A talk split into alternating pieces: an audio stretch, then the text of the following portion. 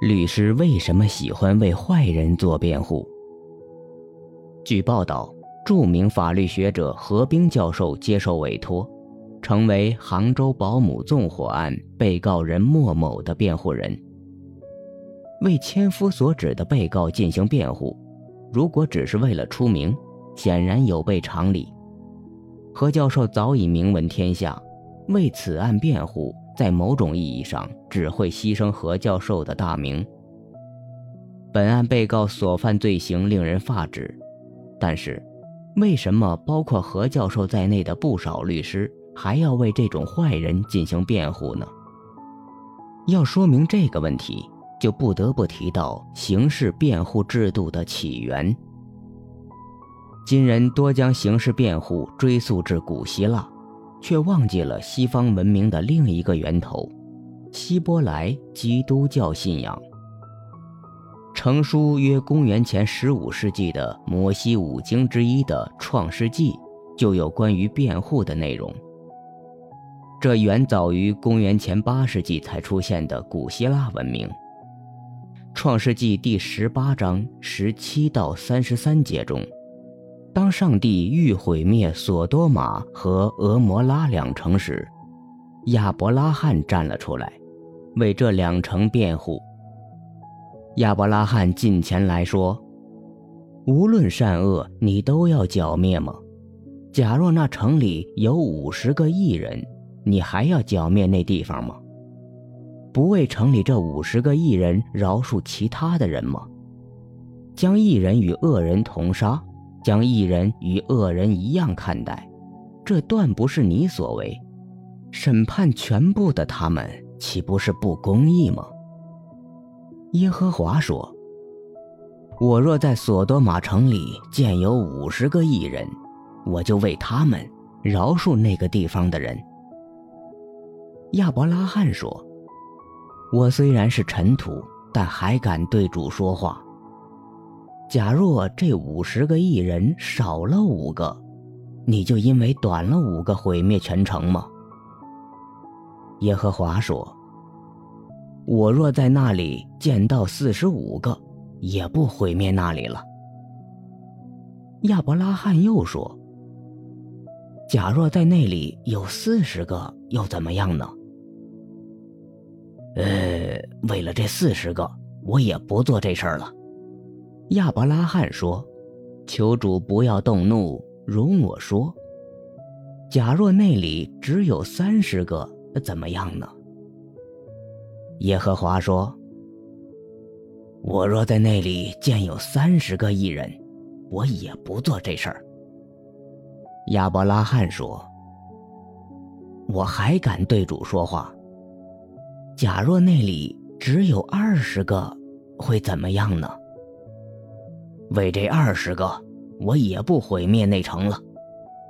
亚伯拉罕说：“求主不要动怒，我再说这一次。假若那里只有十个异人，为了这十个的缘故，我也不毁灭内城。”耶和华与亚伯拉罕说完了话，就走了。亚伯拉罕也回到了自己的地方去了。创世纪中的上帝通过欲毁灭罪城的案例，生动形象地教导了亚伯拉罕何为人类的公平正义，以及如何对待有罪之人。这奠定了刑事辩护制度的基本原则。上帝能够区分出有罪与无辜。但人类则未必。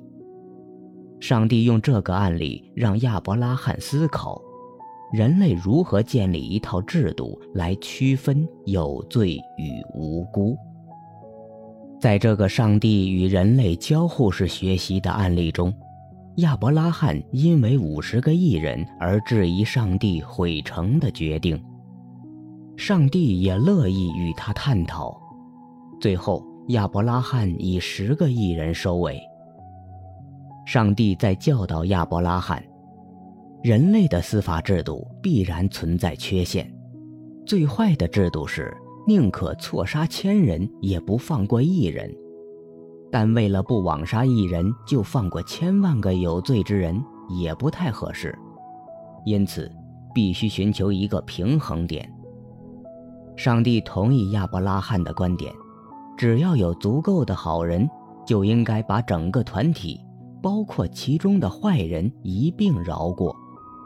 但同时也告诉亚伯拉罕如何在错杀与枉纵之间取得平衡。所以。最后，亚伯拉罕到十人为止。这个故事对于刑事辩护制度至关重要。上帝通过案例教学，让亚伯拉罕学到了一堂生动的辩护课程。这个故事告诉我们，辩护首先是防止冤枉无辜。人类无法轻易区分谁有罪，谁无罪。如果只有明显无辜的人才能得到刑事辩护，那么必将有大量无辜的人受冤枉。索多玛和俄摩拉罪恶滔天，但仍应为其辩护。为罪行重大之人辩护，是为了防止无辜之人枉受追究。其次，《创世纪》中的上帝乐于亚伯拉罕向他挑战，这正是告诉亚伯拉罕。默许冤屈就是罪恶。世俗社会的任何权威都应当接受质疑，连上帝都可以接受亚伯拉罕的质询，更何况由理性有限的人类所组成的政府机构？即便是最好的人类道德和司法制度，也是有可能误杀无辜的。所以，司法机关必须虚心接受律师的诘问质疑。否则必然导致司法擅权专断、腐败无能。最后，《创世纪》中的上帝让亚伯拉罕知道，世俗社会的公平正义就是寻找合适的平衡点，辩护制度也不例外。对刑事辩护制度源头的考察，并非纯粹的历史探究，正本才能清源。博尔曼说。当今我们的法律已成为无本之木，人们不再认为法律是以普遍实在为基础。西方社会正在经历迷失自身的危险，不再相信它的过去和未来。民族主义的法律史学理论无法解释西方各法律制度在过去发生的根本变化，也无法昭示其目前的发展方向。因此。我们必须从整个法律传统的源头开始，尽可能深入最广阔的历史背景，追溯他走入当前困境的轨迹。